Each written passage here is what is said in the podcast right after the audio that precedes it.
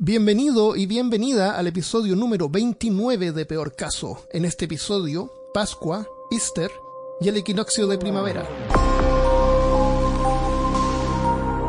Hablándote desde los lugares más paganos de Austin, Texas, soy Armando Loyola, tu anfitrión en este podcast sobre ciencia, historia y cultura de lo extraño, terrible y perturbador. Esta semana conmigo desde Curitiba, Brasil, Christopher Kovacevic. ¿Dónde están mis huevitos? Y desde Valparaíso, Chile, Carolina Calderón. Aunque no lo creas, yo tengo tus huevitos. Oh, oh. Dios mío. La palabra Pascua proviene del latín pascha y en el hebreo pasak, que significa saltar o pasar. Más tarde vamos a ver a qué se refiere eso. Y la palabra Eastern, como le llaman a este fe- eh, feriado en Estados Unidos y en, en otras partes, es el término en inglés para Eostre, una diosa teutónica, o sea, del territorio que ahora ocupa Alemania. Es la diosa lunar de la fertilidad y la primavera. Originalmente se llama Semi- Semiramis y fue adorada en varias partes del mundo, incluyendo Grecia, Roma, donde se le nombró Afrodita y Venus, la diosa del amor. Otros nombres son Oastre, Ostara, Ostern, Eostra, Eostre, Eustur, Estra, Estur, Austron y. As- Ausos. Armstrong. Astra, Armstrong, Amstra. Y cualquier cosa que suene así más o menos parecía. Parecido, Sirve. claro. ¿no? Ashtray, Australopithecus. Astrolopithecus, Esa es la versión extendida. Hyundai Astra, parece que Hyundai, Claro. Esa es la versión japonesa. O- claro. No, pues. No, Hyundai no es japonés. Es Ah, es coreano. parece, ¿o no? Es coreano. mm. Parece. sí. Hoy día vamos a hablar de la festividad que generalmente se llama, parece Viernes Santo, que se supuestamente en Latinoamérica es la resurrección de Cristo. Viernes Santo Sí. se llama, ¿no? Ya. También se llama la Pascua. Pascua, la conejo de. Pascua. es. Eh, en Estados Unidos, Sí. Eastern, eh, de ahí viene la palabra Eastern Egg, de la palabra de huevo de, de Pascua. Entonces hoy día vamos a ver más o menos el origen de eso y les tengo una historia bien interesante. Uh, bueno.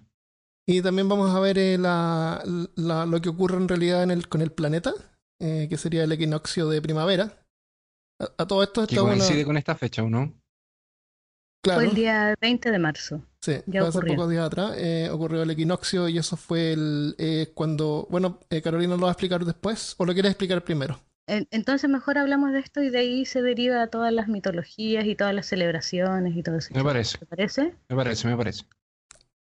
Bueno, el equinoccio en realidad es un fenómeno astrológico. ¿Ya? Astronómico. ¡Astronómico! ¡Astronómico! astronómico. ¡Fuera! ¡Fuera! Qué divertida la cara de. Astrológico. Espérate, ¿es, astrológico o ojos. astronómico? Astronómico. pues, Astronómico. Astrológico pero es y- todo lo del tarot y todo Pero eso. tiene todo a Perdiste, ver con perdiste como astronomía, 10 Armando, puntos de Pero es que- que a Armando, fin de está- cuentas, igual yo creo que los astrólogos harán sus, sus cosas de equinoccio. Pero no, yo voy a hablar de el fenómeno. Interrumpiste la interrupción de Christopher y no logré escuchar lo que él dijo. Ah, perdón, lo siento. Perdón. Oye, ¿y eso que estamos en tres nomás. Sí, no, ya. Ya, ordenemos, ya, vamos. El equinoccio es un fenómeno astronómico. ¿ya? Eh, la palabra viene del latín aequinoctium, que no tiene nada que ver con los equinos y los caballos, tiene que ver con eh, el concepto de noche igual, que en realidad tiene que ver eh, con la cantidad de horas de luz que llega y de horas de falta de luz que llegan al planeta. Hay un día en el año y una hora en realidad, un momento específico en el año en que el Sol y la Tierra están alineados de cierta manera en que las cantidades de luz y de oscuridad son las mismas en- durante ese día. ¿Se puede Ya. saber la hora exacta? Sí, la hora, de hecho es con una hora Ah, exacta. Oh, qué genial, me gustaría saber.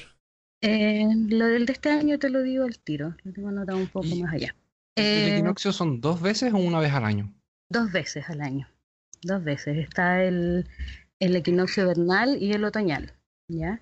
Y físicamente ocurre cuando el- la Tierra, el ecuador de la Tierra, el eje del ecuador de la Tierra está alineado con el ecuador, eh, ¿cómo se le llama? Estelar, celestial. No me Eh, acuerdo. Es, es como la relación entre el, el sol y el, entre el ecuador del sol, ¿Puede ser? El ecuador del Sol El y el ecuador de la. Tierra. Sí. Es Están- como cuando pasamos como de ladito. Como de ladito, justo la Tierra así como que está inclinada, pero está inclinada como así, ¿cachai? Entonces justo cuando pasa, estoy moviendo las manos. Es que tú no Sí, pues, puedes están tienes que moviendo las manos. Sí. Es que es mejor decirlo. Hagan un video mejor.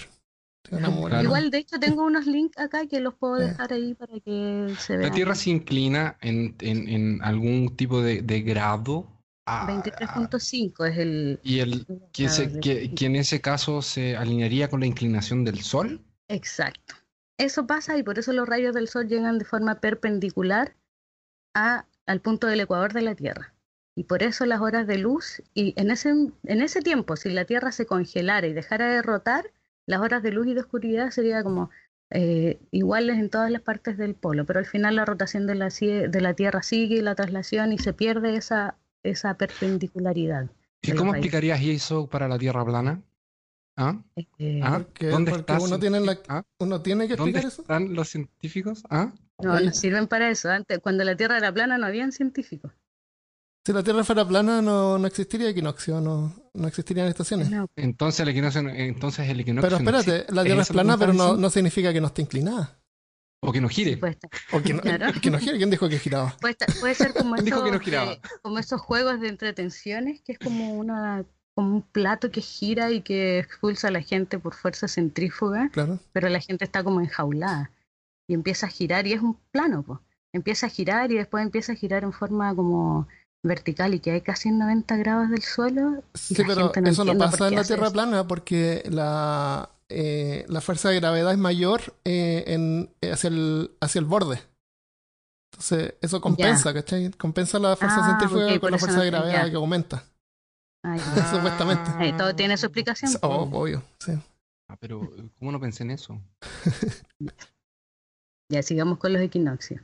Eso es. De la Tierra Em, redonda. Estamos suponiendo que la Tierra es redonda. Sí, vamos a suponerlo. Es una un teoría. Es una factores. teoría nomás. Es una- solo una teoría. En caso de que la Tierra fuera redonda. Claro. Claro, así. Sabemos que no es así, pero es bonito soñar de repente. Entonces, ¿qué, qué tiene, ¿cuál es la significancia de eso? ¿Qué- ¿Es bueno, es malo? ¿Qué es? ¿Por qué? Es, no tiene por qué ser bueno ni malo, solo es. Es bueno es un para los que viven en el hemisferio norte. Claro, ahora para los que vienen en el hemisferio sur, eh, es bueno también, hay gente que le gusta el otoño y el invierno. Marca el paso de una estación a otra, ¿ya? Y es como, eh, por ejemplo, los equinoccios eh, son un momento particular en el calendario en que em, este año ocurrió el día de marzo, el día 20 de marzo, a las 16:15 horas, en la hora universal, ¿ya? Ese es el tiempo en el que punto el sol alcanzó el cenit. Pero esa es la hora universal, no sé cuál es la hora en. Texas, en Austin, Texas. Acá fue a las 12 y cuarto del mediodía. ¿Quiere decir la hora universal? GMT, la hora de Greenwich, Ese. la hora cero. Ah. Tú estás menos 6 allá. Es menos 4, creo. Bueno, al pasar el equinoccio, eh, el, como dijimos, el Sol está alineado con el Ecuador y después empieza con la traslación y la rotación de la Tierra, empieza a notarse ese, mm, ¿cómo llamarlo? Ah, esa inclinación del eje de la Tierra. Entonces, ¿qué pasa? Los días en el hemisferio norte empiezan a alargarse. El hemisferio norte, el norte empieza a recibir más horas de luz que de oscuridad. Y a diferencia del hemisferio sur, que empieza a recibir más horas de oscuridad que de luz. Entonces, Ya. entre comillas, los días se acortan en un lado y en el otro se alargan. Se van alargando. Y justo en el Exacto. equinoccio los días y las noches tienen la misma cantidad de horas supuestamente en todo el planeta. ¿Ya? Hay algunos fenómenos pequeños que al final retrasan un poco, pero son no nada, nada que valga la pena en realidad. Es en ese momento del año cuando perdemos y ganamos una hora y después tenemos que tener un día cada cuatro años en febrero para recuperar las horas perdidas y... Sí. Por eso los equinoccios se van desplazando, no son siempre el día, por por ejemplo, 20 de marzo, puede ser entre el 19 de marzo y el 21. Pero Puede si los cambios de hora son alrededor de eso, de ese fenómeno. alrededor de esos fenómenos, claro. Eh, eh, si, si la Tierra no estuviera inclinada, no habrían estaciones. Eh, sería así parejo todo el rato y habría así una franja verde al centro del planeta y se vería enfriando hacia los polos y punto. Lo que pasa es que igual la, siempre la igual. órbita, la, no, po, no, po, porque la órbita que hace la Tierra con el Sol no es, no es esférica, es elíptica. Entonces hay Ah, momentos donde la Tierra está es más cerca más y más lejos, lejos, y más del lejos, es Sol. verdad. Sí, Por lo tanto, hace más frío o más calor. más calor. ¿cachai? claro. Al final es la mezcla del movimiento de rotación y de traslación los que hacen las distintas eh, como pseudotonalidades de las, in- de, las de las estaciones, ¿cachai? Es como eh, si no tuviera ese eje rotado, probablemente los días y las noches siempre durarían lo mismo, 12 horas cada Ah, uno. ok. Tú dijiste Pero algunos de- serían más fríos y otros serían más cálidos, pero no sería como, como en invierno que eh, es una, es una cosa obvia y natural que en invierno las noches son más largas y las horas de luz son más cortas. Ya, entonces tú dices que la inclinación no significa que como está inclinada, cuando le pega más cerca a la parte del norte que está inclinada hacia el sol, no hace una diferencia significativa contra lo que está en el sur. Sí, pues sí hace, por eso te estoy diciendo. No, porque tú dices que ese cambio de temperatura es por el, porque el, la, el, la órbita es elíptica Fíjate, en vez sí, de pues, pero es que eso, eso es lo que intensifica la cantidad Ah, de la temperatura. Fíjate ya, que la- el ya. frío de agosto no es el mismo que el frío, ah, Sí. bueno, bueno, acá, el calor de agosto no es el mismo calor de, no sé, fines, principios de junio. o sea, se ¿o no? Claro, Mm. si son dos factores que van sumándose. Bueno, entonces si la Tierra pesado. no estuviera, gira- no inclinada y la órbita fuera el- eh, circular, ahí sí todos ahí la- viviríamos en una misma banda y, y punto. ¿Qué fome sería eso? No necesariamente porque la Tierra podría ser más grande. Oye, escucha una cosa. espacio. Un fenómeno que es súper interesante que ocurre en los equinoccios. ¿Ya? Precisamente porque la Tierra está inclinada, ahora en este equinoccio empezó a pasar algo. En el polo norte empezaron con un día que va a durar seis meses. Y en el polo sur empezaron con una noche que va a durar seis meses, porque la inclinación de la Tierra hace que en el polo sur no llegue nunca luz completamente, no llega, el- no se ve el sol, se ve un poquito de, ilumi- de iluminación y de ahí se re- el resto de la- del día sigue siendo noche. Y Qué a diferencia del polo norte. Claro, pues son, en, en ambos polos ocurre eso, Qué seis heavy. meses de, de día y seis meses Es de igual noche. heavy en heavy. el, o sea, en el día uno mira el sol y el sol así como que hace círculos en el cielo, Exacto, como si la Tierra fuera plana. Claro. es verdad. Sí, pues. Y bueno, por, eso- por algo pensaban eso en un principio. pues. Puede ser. Y en el Más sur se ve de- así de repente aparecer un poquito en el horizonte y chao, se va. Hay unos videos súper interesantes en YouTube de ver equinoccio, por ejemplo, uno puede buscar como equinoccio en los polos y se hace un time-lapse Sí, pues, de genial. cómo se ve el Sí, sol durante todo el día. Y la verdad está iluminado todo el día, solo hay momentos en que la iluminación es un poco más tenue. claro. Y en invierno no se ve el sol nunca. eh, eh, no sé, igual es, es muy... Qué loco, y está Sí, así súper de día y tenéis que ir a dormir porque hay que dormir Claro. de día. Entonces bajas las ventanitas de tu estación Claro. de investigación científica y le pones el- Que los eh, científicos son los únicos locos que viven ahí. son los únicos que están allá, porque ni siquiera los osos se quedan allá. Oye, sí, Y pues, ¿y animales no, no hay? como si hay... Los animales, o sea, los animales necesitan. igual hay, pues, no pero ne- están acostumbrados. ah, Recuerda que los osos polares hibernan también. pues. Mm. Yo creo que en el invierno van a estar todos guardaditos. pues. A lo mejor Por toman eso- harta Red Bull y no duermen Ujú. nunca. Claro. Bueno, y el equinoccio, eh, hoy en día se hacen festividades aún. El, el Oye, equinoccio pero- marca cambio de estaciones Pregunta- y época de sembrar y cosechar y todo. Dígame. Pre- pregunta. pregunta, pregunta sincera. ¿Por qué el equinoccio se relaciona con eh, rituales y fiestas y Déjame, tiene- déjame contarte una historia. Déjame Pero- contarte una cosa que me pasó a mí. Ah, no, ya, no una cosa que me pasó a mí, una cosa que pasa acá, en el hemisferio norte. El otro día fuimos a, mm, a limpiar un parque del trabajo porque el trabajo ayuda a la comunidad, así que nos mandaron a limpiar un parque. ¿Está bien eso? Entonces cada uno con una bolsita y una cosa así recogiendo basura en el parque. Yo me adentré así como por una, una llanura. Una... ¿Por qué siento tu, por qué siento en tu voz un tono así como de pucha, estaba tan aburrido, quería estar en mi casa? No, estaba genial, o sea, tomando sol Ya. ahí, estaba rico. Ya. Y, y en el medio hacía una Que no le da pastura. el valor que corresponde a la oxitocina, Hernando. En el medio de la pastura, eh, cuatro huevitos de pájaro. ¿Y eran de eh, chocolate? No, eran huevitos de verdad. ver eso con Pascua entonces. Les tomé una foto y los dejé ahí tranquilos. Y le, ah, bueno, en el- la primavera los árboles se ponen verdes, los insectos empiezan a aparecer, los animales se llenan de ardillas, de pájaros y conejos después. Se empieza, acá tú cuando vengas va a venir el otro mes, va a haber un montón de conejos. Y los perros cada vez que los saco a caminar descubren conejos y los salen persiguiendo y todo eso. Entonces es súper común ver eso. Entonces imagínate gente que vive en el hemisferio norte, donde hay conejos, en una parte así como más, más verde, porque por lo menos yo me crié en Santiago y no, no es una ciudad. Entonces no hay mucha naturaleza, como acá.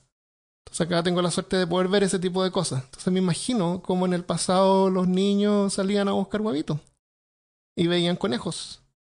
Y todo florecía y se renovaba. Mm. ¿Y tú crees que de ahí vienen los huevos y el conejo, la asociación? Además, además que sí. Y después la gente se movía a las ciudades, a pueblos más grandes donde ya no habían huevos. Y así que a lo mejor mm. los hacían de chocolate para los niños, para que siguieran buscando huevos. Imagínate una persona que vive en una, villa. Eh, bueno, los huevos de gallina son blancos y fomes y café. Claro, eso iba. Siempre son pintados y, decorados los de Easter, quizás eh, no sé, pues imitando a los otros de aves más silvestres que tienen que camuflarse entre los pastos y los Sí, tienen patrones interesantes. Salvajes. Que encontré eran como café con manchas blancas, eh, negras, oscuras. No eran lisos. Ya les cuento algo bien interesante. Bueno, eh, las culturas, respondiendo a lo que preguntó Christopher, eh, los rituales de equinoccio generalmente se hacen. No, no te. Casi. No, eh, no pero estoy, estoy no, casi no, no importa. ¿Cómo? No importa, no, está bien. Sí, Christopher, Christian, ya. Este, no, este fue un día muy esperado para mí, poder grabar con Christopher es una. ah, sí, pues verdad, primera vez. no, habíamos grabado nunca juntos, ¿verdad? Nunca. Ya, pero déjenme contarles. Las eh, culturas como celtas y mayas eh, celebraban los equinoccios porque son tiempo de siembra, entonces como para pedirle a los espíritus que cuidaran las siembras, yo creo, las cosechas y todo. ¿Pero siempre es siembra o, es uno de siembra y el otro de colecta? El, el equinoccio de primavera es de siembra, es el momento para sembrar ahora. Claro. Y el equinoccio de invierno es, ya prepararse para el invierno en realidad, prepararse para el invierno. Y cosechar. Es tiempo de cosechar. Por eso se dice abril, flores mil, de cualquier tipo. En, en el hemisferio sur. Claro, en el hemisferio sur. Yo estoy en el, en el, hemisferio sur y ahora se está cosechando. En abril se va a cosechar. Eh, saludos a todos los que vayan a cosechar en abril. Y... Temporera. Hay una música que se llama Temporera. Es horrible esa canción, por favor. Es muy, mala. es muy mala. Es muy, muy mala. Es chistosa, pero muy mala. y muy políticamente incorrecta. No, ya no es para esos tiempos. ya no. Pero mire, e, esa canción fue hecha cuando lo políticamente incorrecto no existía. No, no existía, no. Es, del otro siglo, siglo XX, creo yo. Eso. Quiero, quiero pensarlo. Quiero pensarlo. Eh, ya, y hoy en día se sigue celebrando. Hay una cosa que yo creo que todas las personas que puedan eh, ser espectadores de este fenómeno deberían hacerlo porque yo vi unos videos y me dieron muchas ganas de estar ahí, que es el equinoccio de primavera en Chichen Itza, en México, en las pirámides, porque ahí se ve que de verdad estos, claro, estos tipos cachaban mucho, mucho, ¿son templos? Son templos porque las pirámides son tumbas. Lo, ah, perfecto. En Chichen Itza son, son templos, las ciudades mayas son templos porque eran para adoración. Ah, perfecto, ya. Muchas gracias por la por eh, el dato. En estos templos em, se nota mucho que sí tenían un conocimiento de astronomía muy genial porque a fin de cuentas en el día y en el momento del equinoccio, em, en esta pirámide se van proyectando unas sombras que van descendiendo en forma como de, ¿cómo llamarlo? Picos, montañas, como zigzag. Y esa sombra va bajando hasta la base de la pirámide que tiene una, eh, tiene una construcción con forma de cabeza de serpiente. Entonces en este momento del año se ve una sombra con forma de serpiente que llega hasta la base de la pirámide. Ah. Y es como cuando se supone que, que baja esta, esta serpiente de la que estuvo hablando Cristian, no, Kukulkan. Ah, era otra cosa. claro, cuando salió la talla en la creación del universo y todo el show, Cristian estaba hablando de, de la serpiente Kukulkan. Y esta es la serpiente, pues que desciende. En YouTube hay videos mostrando eso, se lo recomiendo, mírenlo, porque de verdad el, el, el, fenómeno dura como 45 minutos, pero se ve una vez al año y es muy bonito, vale la pena mirarlo. Qué genial, o sea, la gente que vivía en esa época miraba así ya. Ahora es tiempo de sembrar. Claro, porque está bajando la serpiente. por O sea, la- un marcador, Sí. súper claro. El- Claro, es, es genial, templo- de verdad. Emily. Mm. El templo él, eh, está posicionado en un lugar y él tiene una inclinación eh, que hace justamente que eh, en el equinoccio eh, esta sombra se proyecte, que tiene que ver con la serpiente y tiene que ver con la, eh, con la época de- del año que, que la Caro Claro. que es la- esta época de, de empezar a colectar y, y todo eso.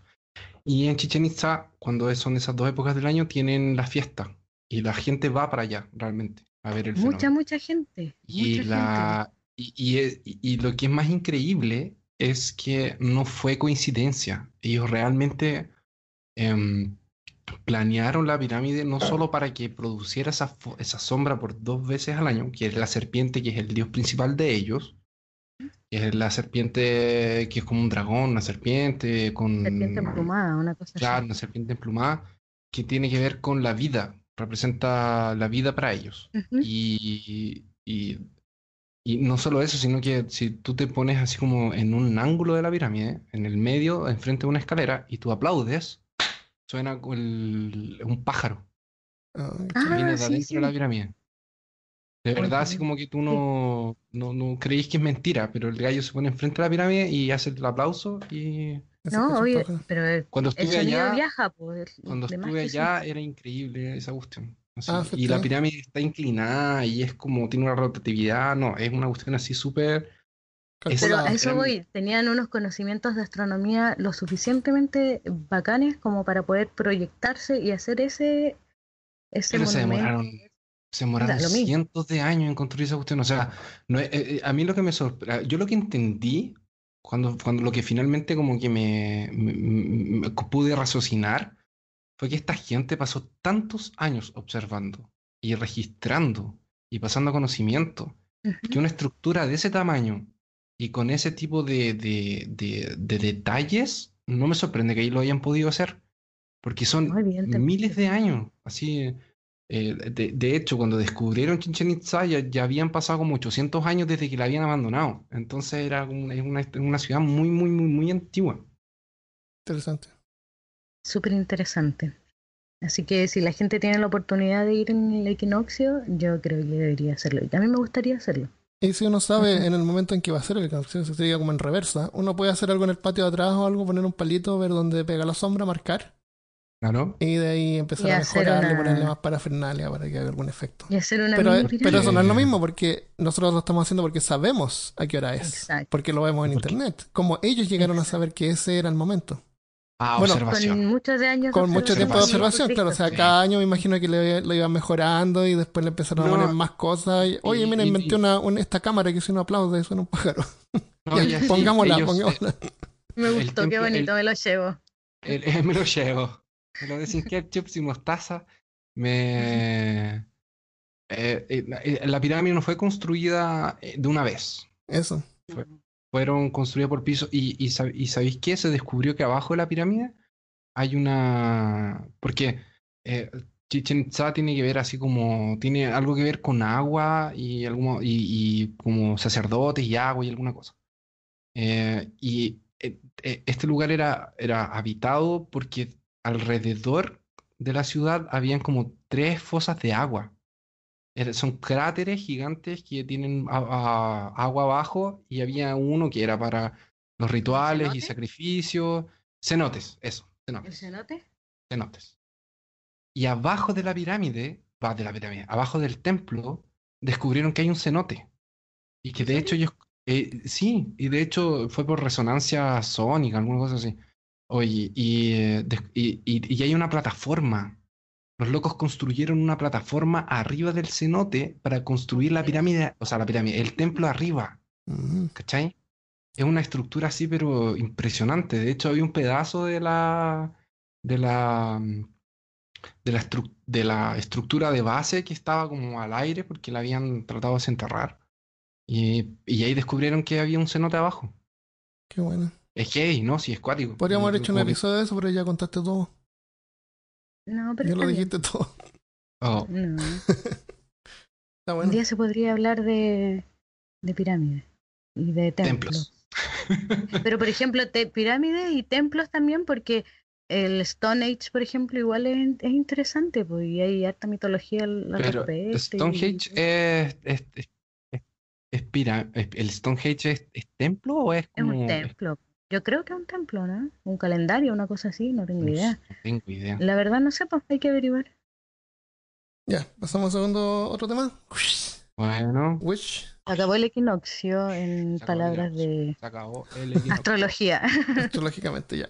Yo les voy a contar sobre una mujer que se llamaba Semiramis. ¿Mi quién? Semiramis. Semiramis era la esposa de Nimrod. Eh, esto de acuerdo a un historiador antiguo llamado eh, Josefus. Nimrod era un rey de Babilonia que fue condenado por rebelión en la torre de Babilonia o en la torre de Babel, como se le llama. Su cuerpo fue cortado en pedazos y fue enviado a diferentes comunidades como una advertencia contra la idolatría. Y su imagen fue súper importante después en otras, en otras culturas y en otras religiones. Eh, se le llamó diferente. Hay una versión de él que se llama Baal, del hebreo Baal Zebub, un dios filistino que luego en algunas religiones abraham- abrahámicas. Ah, espérate, esto no lo iba a poner, pero es interesante, les cuento. Lo ¿El catalogaron como un demonio. ¿Y dónde viene la palabra Belzebub? Este Baal que es con dos A. Sí, Baal con dos Baal. Y, Pero Baal la- existía, era, era un dios al que eran sacrificados niños y guaguas. Eso, eh, ese era- originalmente era Nimrod. ¿Dios comunista? Entonces, en demonología cristiana es uno de los siete príncipes del infierno, según Binsfield, que tiene relación con los siete pecados capitales. Pero eso es interesante, podemos hacer otro episodio sobre eso. Entonces, Nimrod, que también era el tatarabuelo de Noé. El Ya, tatarabuelo sí. de Noé. Corrección.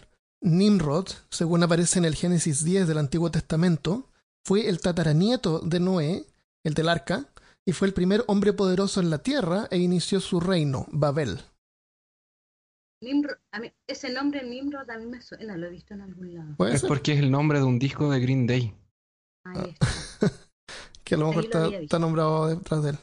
Bueno, él era, fue, fue el rey de Babilonia y, y lo cortaron en pedazos y lo mandaron a todas partes como una advertencia. Entonces su esposa Semiramis, la reina de Babilonia, dijo que él en realidad no había muerto, sino que había ascendido al cielo y se había convertido en el dios Sol. Así que ella, siendo la esposa de un dios, automáticamente eh, se convirtió en diosa. Claro, Se transfiere ¿por qué no? Entonces, Semiramis creía que la luna era una diosa que iba en ciclos de 28 días y ovulaba cuando era luna llena. Así que eh, proclamó que ella había ascendido desde la luna en un gigantesco huevo lunar que cayó sobre el río Éufrates, rompiéndose y saliendo ella como Ishtar. Hay otras historias que cuentan que cuando ella murió, descendió en un huevo sobre el río Éufrates donde fue empujado por palomas hacia la orilla y cuando se rompió apareció ella y, y su nombre fue Ishtar. Pero sería Oh. originalmente Semiramis. Ah, Y esto ocurrió supuestamente la primera luna llena luego del equinoccio de primavera en el hemisferio norte. Desde entonces Semiramis fue conocida como Ishtar y su, vuelo- su huevo lunar se pasó a llamar eh, huevo de Ishtar o Ishtar Egg o Easter Egg. Easter egg. Luego de un tiempo, Semiramis quedó embarazada del dios solar. Quedó embarazada después que su marido se había muerto, pero quedó embarazada de su marido. ¿Me entiendes? Eh, Del claro, dios es solar. posible, sí, es un dios. es posible. Ya, dijimos no que todo eso embarazaron se, gente. Dijimos que todo eso tiene- se tiene que pensar con la mitológica, no con la lógica. Tú Claro. mismo lo dijiste, hermano, no te desdigas. Eso. Y tuvo un hijo que se llamó Tamuz. Y se dice que Tamuz le fascinaban los conejitos y los conejos. Amaba a los conejos. Así que se volvieron sagrados en la antigua religión. Eh, Tamuz era considerado el hijo del nuevo dios Sol, Baal, y también era un excelente cazador. Pero cuando Tamuz tenía como 40 años, eh, fue matado por un jabalí salva- salvaje mientras cazaba. Así que a lo mejor no era tan buen cazador después de todo. Así que Ishtar, siendo la eterna diosa sexual del sol, usó el conejo que a Tamuz le gustaba tanto como un símbolo de la sexualidad y la fertilidad. Y ese conejo, hasta el día de hoy, es un emblema de fertilidad y sexualidad. O sea, imagínate en la portada de Playboy. Conejo. Y de tiempo. Y de ¿O tiempo, de tiempo marca, distorsionado, yo creo. Porque las orejas marcan las 10, las 10, 10. No, porque el conejo de Alicia en el País de las conejo Maravillas no tiene que ver, ¿verdad? No. No, pero es que es un tiempo súper Alicia. relativo, distorsionado y bajo los efectos po, psico- loco. Conejos que psicotrópicos. ponen huevos de chocolates es súper normal. Sí, también. sí. Yo creo que también vienen de. Además, quieren huevo, Eh, conejos mágicos. Pero igual, o sea, es lógico, yo creo, eh, atribuir Vamos a hablar de seres eso o relacionar eso, la fertilidad con los conejos si se reproducen como conejos, es ¿Eh? un dicho. Es que es Los lo que se ve acá, si se llena de conejos, si de Claro, verdad, po, de sí. verdad. Ah, de, de repente en primavera es más común ver conejos que ardillas. Yo ¿Pero les ¿Han puedo visto follando los conejos. conejos? ¿Han visto Sí. los conejos follando? Es muy chistoso, se van de espalda. Sí. Y duran así rapidito. Es como, es como en cámara rápida. Sí. Cuando- cuando- Ya cuento tu historia de conejo. Ya, Cuando yo tenía, eh, vivía en La Serena todavía y era un pequeño niño y tenía mi hermano que era más pequeño todavía. Eh, nuestro perrito se murió y mi mamá nos dio un conejito o una conejita. Entonces, eh, nosotros teníamos nuestra coneja que iba para allá y para acá eh, y hacía hoyitos y teníamos que estar tapando los hoyos y todo eso. Y un día un amigo nuestro vio nuestra coneja y dijo, oh, yo también quiero un conejito. Y habló con su mamá y su mamá dijo, claro, puedes tener un conejito. Y para que no pasara nada, obviamente, ella también tuvo un... nosotros teníamos una coneja y ella pidió una coneja para que pudieran jugar y... Pero así como en Jurassic Park. Claro. Son todas un, día, entonces un día mi amigo Pablo agarró su conejo, o perdón, coneja, Sí. y dijo, voy a llevar al conejito para que juegue con conejita. Entonces, ellos, nosotros jugábamos y ellos jugaron también. Y de repente, Se pusieron a mi bailar. coneja, mi conejita, empezó a quedar gorda, muy, muy gorda, muy rápidamente, así como... Mientras jugaban esa tarde. No, claro, o sea, dos días después ya en estaba inmensa. Como en la Claro. Y de- película esa, ¿no? Y después de que ella quedó muy, muy grande, empezó a botar pelo. Mucho, mucho pelo. ¿Pelo? Y, y pelo, empezó a botar pelo. Ah, a lo el mejor lo de como ella- para hacer un nido. Entonces, como, como, no- como ella vivía en una casa de madera, lo que hizo fue sacarse el pelo y colocarlo así como a- al lado de la casa Ah, para hacer una... que no podía meterse adentro, claro. porque cuando ella trataba de hacer hoyo nosotros la tapábamos, entonces parece que se cabrió y empezó a botar pelo. Y yo dije así como, mamá, pero ¿por qué tiene pelo? ¿Qué onda el pelo? Una alfombra y no sé qué. Y mi mamá dijo, no, déjalo, debe ser por el invierno, una cosa así, que está con calor, no sé. Ya, filo. Y de repente mi coneja desapareció. Y te empezamos a buscar, la encontramos abajo de los pelos, que era como una alfombra. Ya. Imagínense una alfombra bien gruesa de pelos. Y, y de repente se movían cosas abajo. Y Eran como seis conejos, loco. Oh. Resultó ser que la coneja de mi amigo no era una coneja, era un conejito. Son lindos. Oh, ¿Y a la regalaste? una Y después cenamos conejo. Nah, No. mentira. No, mentira. Ya, no. Unos sushis. Qué manera de romper el corazón, Christopher. No, no Casi me pongo a llorar, casi me pongo a llorar. Lo regalamos a una familia que no tenía cena de Navidad. Y... Oh, No, Cena de Pascua. cena de Pascua. Entonces continuamos con Samuramis. Entonces, eh, Samuramis continuó desarrollando su misteriosa religión y proclamó un periodo de 40 días de duelo, o 40 días de weeping, también que se llama en inglés, cada año para el aniversario de la muerte de su hijo Tamus. Durante ese periodo de 40 días no se podía comer carne. Entonces, eh, ah, hay una... Hay un- ¿Era vegana ella? no, pero es que él, como era cazador y el jabalí lo había matado y. y no sé si se lo comió un era poco, pero era como que el jabalí comió la carne y el jabalí era malo, supongo. En la Biblia, en, el, en Ezequiel capítulo 8, versículo 14, dice: Me llevó a la entrada de la puerta de la casa de Jehová, que está al norte, y vi a unas mujeres que estaban allí sentadas llorando a Tamus. Luego me dijo: ¿No ves, hijo del hombre? Vuélvete, verás aún mayores abominaciones que estas.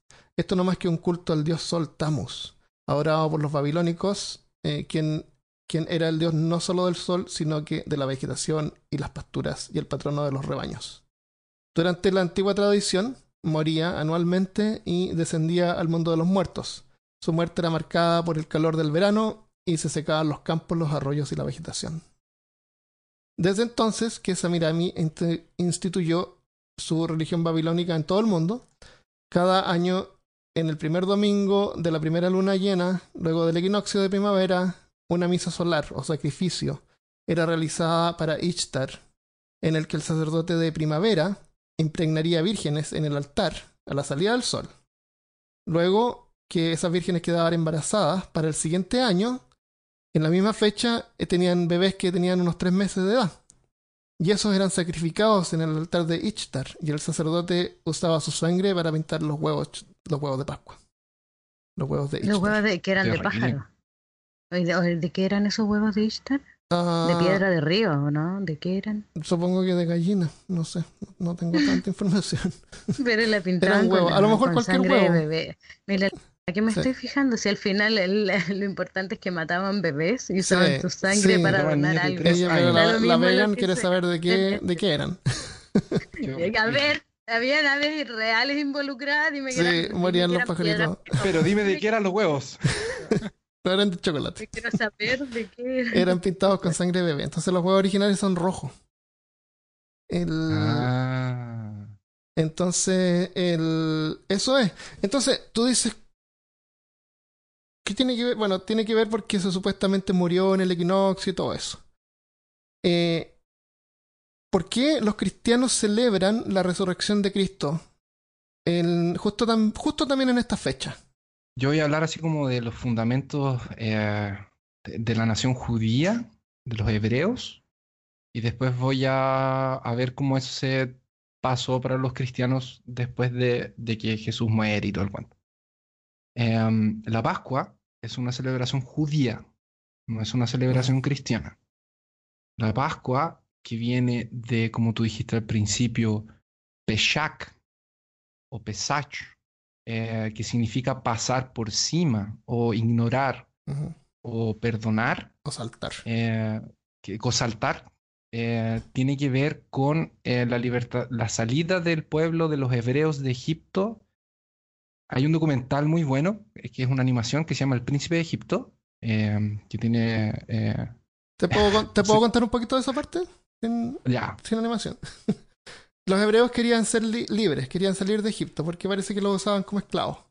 Eh, entonces el- le pidieron a los egipcios que los dejaran libres, no querían, no querían, entonces ya. Entonces hablaron con Dios y Dios le dijo, ya yo los voy a ayudar.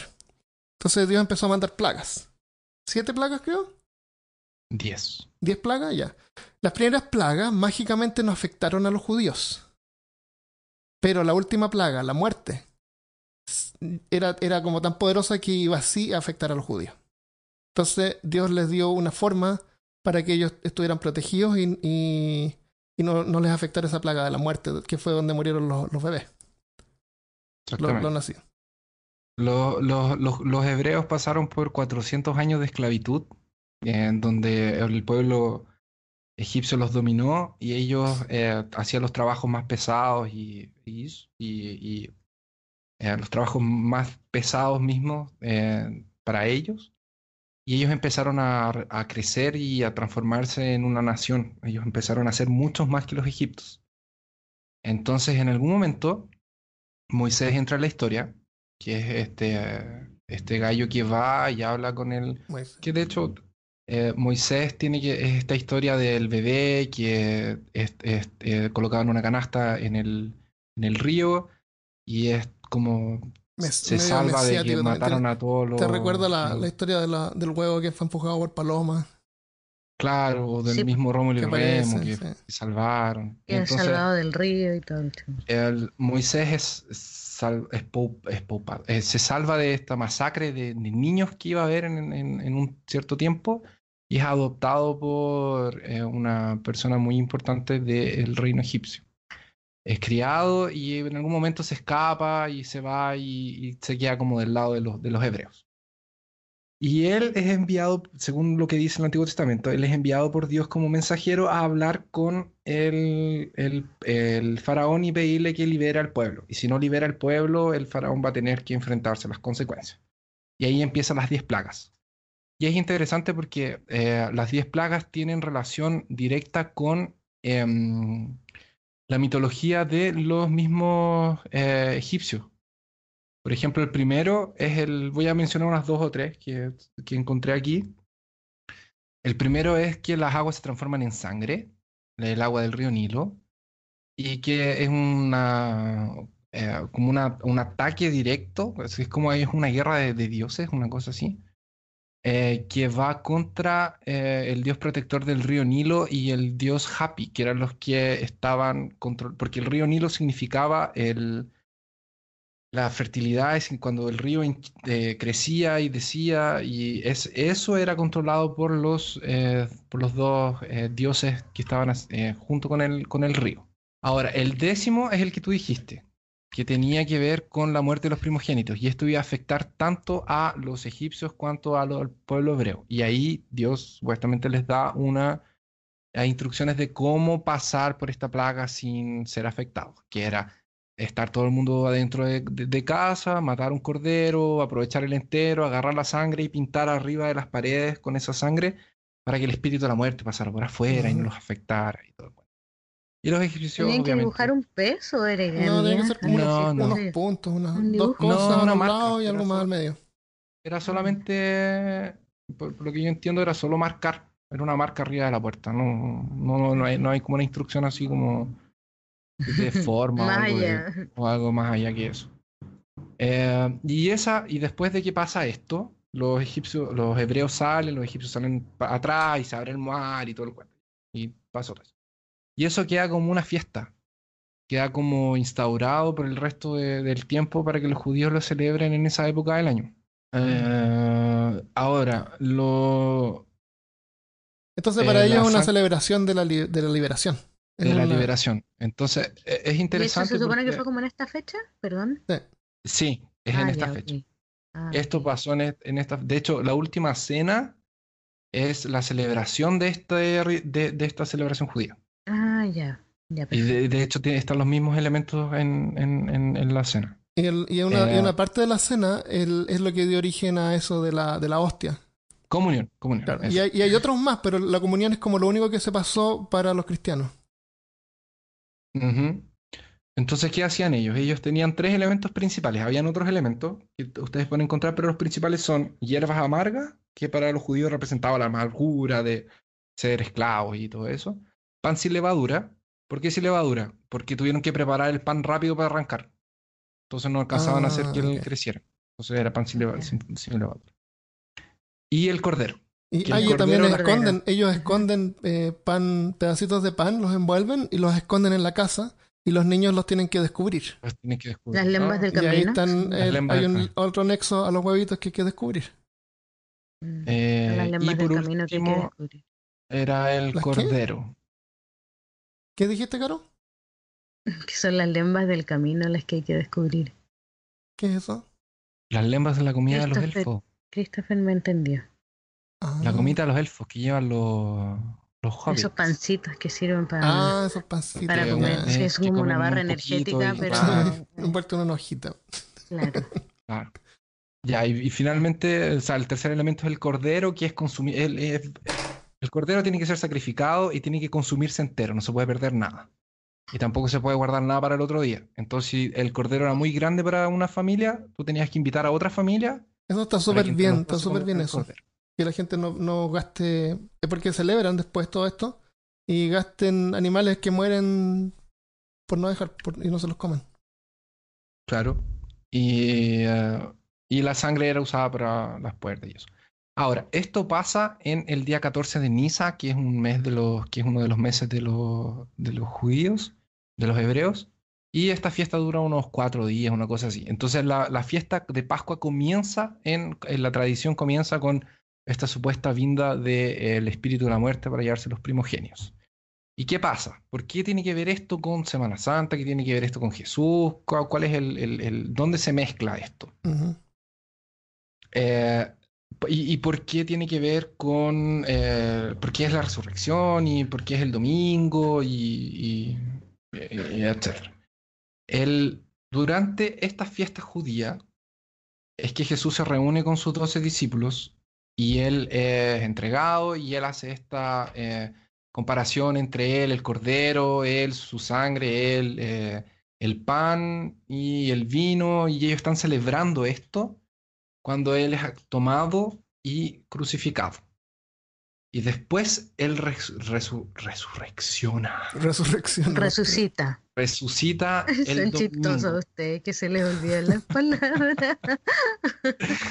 Resucita. Y por eso que el, por eso que es el viernes. Se supone que el viernes él fue, él fue el, el- el jueves en la madrugada ellos estaban celebrando, lo toman el jueves, el viernes que es cuando muere y después es enterrado y el domingo se supone que lo agarran y, y la- la- van a verlo la tumba y ya no está la tumba. Entonces por eso es el domingo de resurrección. ¿Se entiende? Sí, sí. Ya, y por eso que, la- que los cristianos adoptaron esta fecha como... eh, porque de hecho no debería llamarse ni Pascua, No. porque la Pascua es puramente judía. Y también, Entonces- eh, como ellos estaban feste- festejando, Pascua, no hay ceremonia que los cristianos puedan festejar.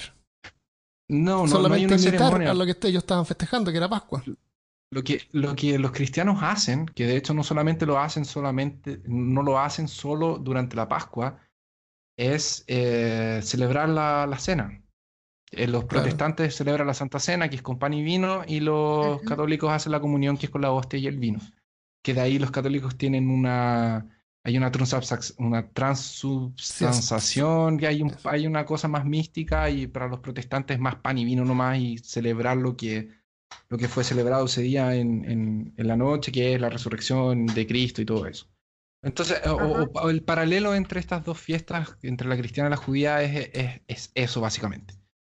Y los cristianos lo que celebran es su libertación por el sacrificio de Jesús, de los, sus pecados y todo eso, y los, y los judíos lo que celebran es su libertación de la esclavitud de Egipto. Liberación, qué lindo.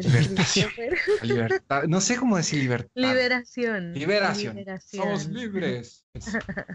Y por eso que al final terminó feriado, que en realidad fue una cosa que juntó la, que fue un feriado de la, de, es más de la iglesia católica en realidad que de los protestantes.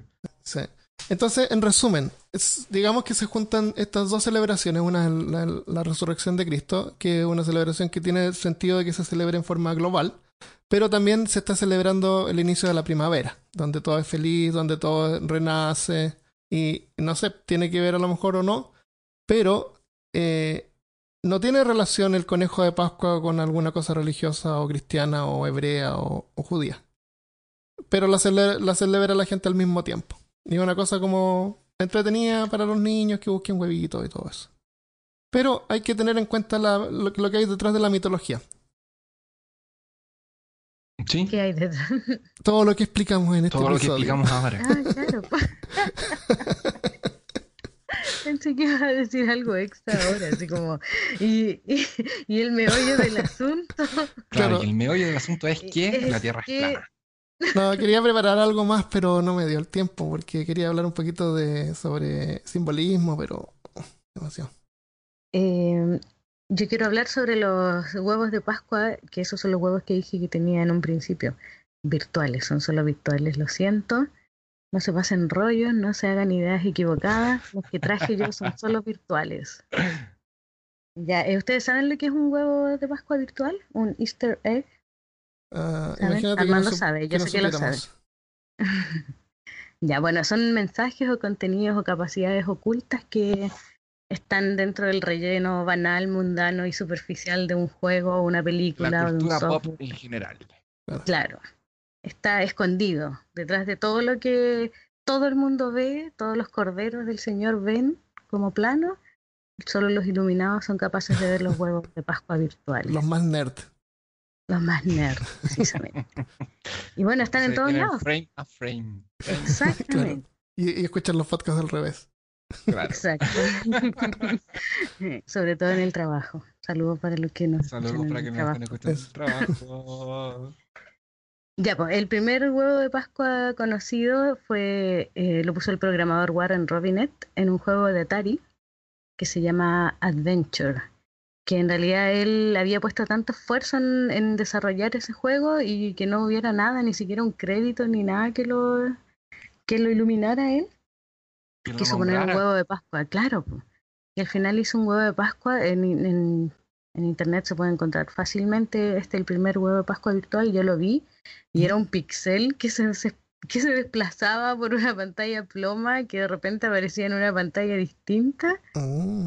Y aparecía en, en- una letra muy pixelada, así como creado por Warren Robinet. Fascinante. Y ese, ese era el huevo de Pascua, poder cachar quién había creado el juego. Claro. Así bueno, yo no voy a pasar desapercibido, esto es lo que voy a hacer. Y eso fue el origen del primer huevo de Pascua virtual. Oye, ¿sabías que hay unos Pobre médicos? hombre. ¿Escuchaste de unos doctores, un cirujano, que firmaba en su nombre en adentro de la Me gente, que en un, hue- en un No, hueso sí, sí firmaba su nombre, sí. De verdad. Dejaba su no. nombre inscrito ahí porque era un arte. un. De No verdad. Sí. Lo despidieron. Ok, yo también Bueno. lo habría despedido. Sí.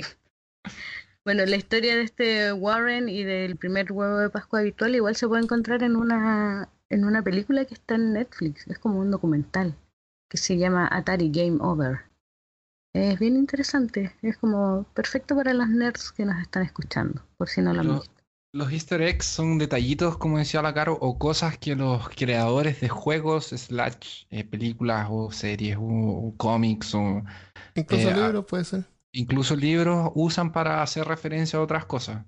Entonces, por ejemplo, no sé, pues, eh, vemos en una película de,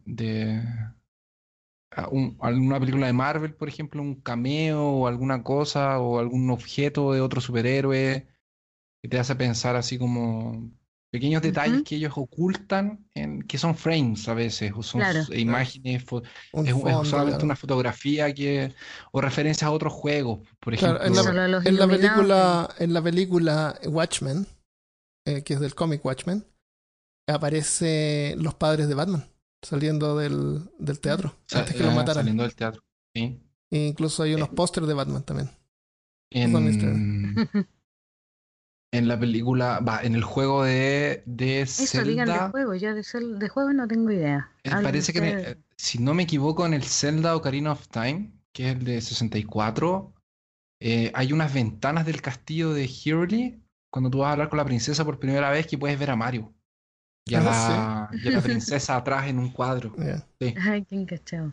Eh, ¿qué otro easter egg hay así como Había uno bien juego? famoso también de Excel, parece que en Excel había que hacer unas Ah, cosas locas y salía como un juego en Excel. Sí, pero eso no es un easter egg, más Es una cosa oculta. Eso es un easter egg, es una O sea, cosa es un easter egg, pero... no es una referencia. Por ejemplo, Pueden ser los dos. en- el cine, ¿puedo hablar una, de una de mis películas Eso, favoritas dale, que tiene un montón de easter eggs? Por ejemplo, el, en el Club de la Pelea. ¿Les gustó esa película? Sí, Los que no la hayan visto, vayan a verla, por favor. Pongan pausa, vayan a verla y después sigan... Ah, no. Es muy buena. eh, hay un montón de easter eggs y uno de ellos son... Supuestamente el director dice que puso eh, tazas de Starbucks en absolutamente todas las escenas de la película, cosa que no es comprobable 100%. Hay escenas que son muy violentas, muy rápidas y que no se alcanza a vislumbrar, pero sí, se ven muchísimas tazas de eh, o vasos de Starbucks, muchísimos. Qué loco. Pero yo creo que el easter egg más brígido de esa película no es ese, el del final. ¿Se acuerdan? ¿Ustedes la vieron? ¿Saben de qué estoy Sí. hablando? Díganme Sí. que saben para que no... Spoiler alert. Pero a lo mejor alguien que está escuchando lo sabe. alert, Sí. Una película que tiene más de 10 años. Sí, es muy, muy antigua, pero, pero es buena, ¿no? Véanla para que vean... Esa no película hay que no verla dos entrar en veces. detalle. Sí. ¿Cuál es el, cuál es el, el easter egg? ¿Lo cuento? No, no lo cuento. Cuenta el easter egg. Ya bueno, la cuestión es que Tyler, que era el, el alter ego de, de este tipo, que nunca se dice cómo se llama el personaje de Edward Sí. Norton, no sale el nombre de él. No. Y yo pensé que no me acordaba, que mi memoria me fallaba y lo busqué por todos lados y no, pues no dicen nunca cómo se llama. Solo saben, se sabe cómo se llama Tyler, que es el personaje que hace Brad Pitt. Eh, él tenía un trabajo, o no sé cómo lo hacía, pero se escabullía en el, en el cine y ponía imágenes para adultos entre medio de películas para niños. Así como que se mostraba un pene Ah, así sí. por, un- por un frame. Y los papás como que quedaban descolocados, así como, "Eh, ¿lo que vi es cierto o no? Y como que todos se miraban y, ¿es, es o no? Para dejar como con la duda y mandar el mensaje subliminal. Y al final de la película, después de que una escena memorable, aparece este frame pues, de la imagen que ponía este gallo en las Sí, películas aparece el para, para niños Sí. y dura lo suficiente como para verlo de verdad. Es bien bueno, lo recomiendo. Y la versión en DVD, que, que es muy posible que es la que esté para descargar de internet, yo no estoy diciendo que pirateen nada, por supuesto, obviamente, solamente estoy avisando que la versión que sea de DVD aparece la típica advertencia del FBI de no sé qué, que no contra la piratería, y aparece otra advertencia que también dura súper poco. ¿Cachai? Y vale la pena leerla porque esa se supone que es una advertencia que hace Tyler, el, este gallo, el, el personaje de Brad Pitt. Y advierte un montón de cosas así como, ¿y tú por qué estás leyendo esto? ¿De verdad tenéis tiempo para leer cada advertencia y que cualquier autoridad que te importa nada está, eh, es muy buena, tienen que leerla. Eh, Oh, Hay easter eggs también en películas de los Vengadores, como por ejemplo el nombre de Namor en una de esas, eh, una de las, de las veces que están en Shield, que tienen un mapa con la supuesta ubicación de los superhéroes. En Doctor Extraño se hace mención del accidente de la Miss Marvel. Es bien, hay hartas cosas así que son, que el concepto de easter egg es el hecho de que es una cosa pequeña, escondida en algún lugar y que claro. tienes que encontrarlo o verlo. Interesante. En Este, Harry Potter, este, este episodio no tiene ningún easter egg, pero si miran las imágenes que ha dibujado Felipe Choque en el pasado, van a ver un easter egg en cada una de ellas. Sí. Ay, sí. A ver si lo Sí. descubren. El easter egg que están en las fotos que hizo Felipe son eh, cosas que nosotros dijimos durante el capítulo. Sí, y también está el, el símbolo, el logotipo, el gato, El logotipo, el, el- el Ujú. tentáculo. Tentaculito. Ujú. Sí, Son siempre nuestras aparece mascotas. los easter eggs. Claro. En la película de Harry Potter y el prisionero de Azkaban, eh, esa se supone que iba a ser un poco más oscura que las otras dos que eran más ya para el público infantil, adolescente El y todo el había show. crecido. Claro, ya había más- crecido. Y mm, Alfonso Cuarón, en la escena de los créditos, cuando ya empiezan los créditos, no sé si ustedes se acuerdan que aparece el mapa del merodeador Sí. Y aparecen las huellas, como que sigue Sí. Harry Potter ahí Sí, y hay un par de huellas que están cruzadas en un Exacto. baño. Sí. ese, ese también es Sí. un easter egg puesto. Están en una posición bastante entretenida. comprometedora. Comprometedora, pero entretenida todo el rato. Así que- y se notaba ahí ya que se puso más cochino en Harry Potter. Ah. Harry el sucio. Hay también easter egg en series. Rick and Morty, por ejemplo, Ah, está lleno de easter egg. Que a nosotros nos gusta mucho, ¿no? Eso Sí. es una. ¿A ustedes les gusta? Sí, po, esos son, son ya como nivel meme o meme. Mm, el- Mm, Sí, Y meta easter egg. Hay un Claro. capítulo, por ejemplo, donde hacen como un easter egg de... En realidad hacen la versión de Rick and Morty del libro La granja de los animales de George Orwell, que creo que es el segundo capítulo de la primera temporada, cuando le ponen un dispositivo en el, en el, en la cabeza al perrito, al Snuffle. Ah, sí, sí, sí. y es después verdad. empieza a ser como más inteligente y Ah, él puede sí, hacer una sí. forma de comunicarse. sí. Y es como, es como la granja de los animales esa cuestión.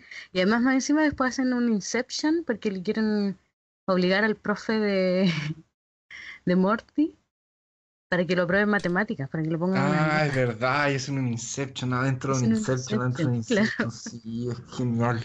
Es esos gallos son Ahí-. Sí, en ese capítulo nomás ya hay dos easter eggs. Oye, hay una súper buena en Rick and Morty. Eh, hay una serie de Disney que se llama Gravity Falls, Sí. que es súper Ah, buena. Y, en ese, y, y el, y el animador de Gravity Falls o líder de animación era amigo del tipo que hacía Rick and Morty. Entonces hay una parte donde ellos abren un portal en Gravity Falls y tiran así como un lápiz, una libreta y no sé qué más. Y hay una escena en Rick and Morty donde están abriendo portales y en una así como que se abre un portal y caen estos ítems. Genial. Es Qué genial, sí. buena. Eso ya es como un como otro crossover nivel. y Sí. con sí, la meta meta easter egg. Oye, un saludo a Hernán que él me hizo acordar de los de los easter eggs de Rick and Morty. de Rick and Morty. Un saludo. estamos entonces. Yo sí, pero quería dar unos agradecimientos rapidito. Un agradecimiento para Luis Villegas. Dice, el camino al trabajo me fue muy divertido. Excelente el capítulo. Nos dejó un comentario en Facebook. Así que gracias Luis. Waldo eh, van a las... Waldo van al cazar. Buenas tardes desde Ecuador. Un saludo de una persona que les está siguiendo. No mucho tiempo, por así decirlo, pero felicitaciones por el programa. Chicos, hace falta los primeros seis eh, programas en Spotify. Sería bueno que suban para escucharlos, pero sigan creciendo y de seguro van a ser, va a ser así. Saludos nuevamente y en, en altos, en algos, Ah, y si en algo se les puede colaborar como investigador, Como investigador, cuenten con este humilde servidor. este Por supuesto. Y yo estuve mirando Waldo Spotify. Alcázar Sí, se llama. eso. eh, parece que muestra los últimos 20 episodios, pero no estoy seguro. No sé por qué Yo también no miré en los primeros. Spotify Sí. Pero no basta con ir a peorcaso.com y ahí vas a encontrar todos los episodios y un link a, Spotify, a Podbean y se pueden escuchar ahí. Eh, otro agradecimiento para William Castellano. Dice saludos desde el planeta K. Disfruté mucho de este capítulo. Un abrazo. ¿Cuál es el planeta K? Acá. es el planeta de... ¿O de allá? Acá. No, acá. No, Krypton. ¿K será por Krypton? No. Porque había una película que era... mm, Bueno, déjame Ya, soñar, por Porque está acá, no está allá. Um, Andrés Suárez. No corten mis alas. Episodios muy entretenidos con ese toque de lo informal que te hace reír. Esto si sigue, sí va a crecer. Gracias. Gracias, Andrés. Veremos. Que Dios te oiga y el diablo sea del sordo. Linda Flores Blanco dice, súper bueno este episodio, muchas gracias, sigan así y no dejen de hacer su increíble trabajo, me encanta cómo hablan y a mí me gustaría que se rían mucho y hagan bromas. Saludos desde Monterrey, México, México, besos. Eh, Linda- ¿Dijo me gustaría o le gusta? Me gusta que Me se rían mucho. Sí. Ah, y a mí me gusta que se rían hay- mucho, sí. Por último, para Eli Hernández en Facebook, dice saludos de parte de Chile también. Me gustó su podcast, espero que sigan así. Nosotros partimos recién con peorcaso.com. Un abrazo. Así que muchas gracias. Un abrazo para todos. Y eso, escúchenos en peorcaso.com si es que no encuentran todos los episodios, están siempre ahí. Eh, a veces ponemos algunas imágenes adicionales o información. Yo voy a poner links, puedo mandar links a los videos que vi del equinoccio en los polos, Sí. que es muy lindo. No, de hecho ponemos los videos de YouTube. Y- sí. Claro. Ya, lo dejamos hasta Ok. acá entonces. Bueno, gente, lo dejamos hasta Hasta aquí. acá. Que tengan una excelente semana. Este episodio va a salir al aire el 2 de ah, el 2 de abril. El 2 de abril. Después el 9 de abril va a ser el siguiente episodio. Y después de para el día 16 de abril les vamos a tener una sorpresa. ¡Oh, sorpresas! Sí, Excelente. una No, Armando, no sorpresa. prometas nada, porque cada vez que prometemos algo se Por nos eso digo una sorpresa, no, nada más. Es Ah, ya puede ser. sorpresa. Sorpresa, es un episodio normal. Claro, claro. Este episodio está es, es publicado al revés. Tienes que darle vuelta. ¿vale? ya, nos vemos. Chao, adiós. Ya, chao. Adiósito.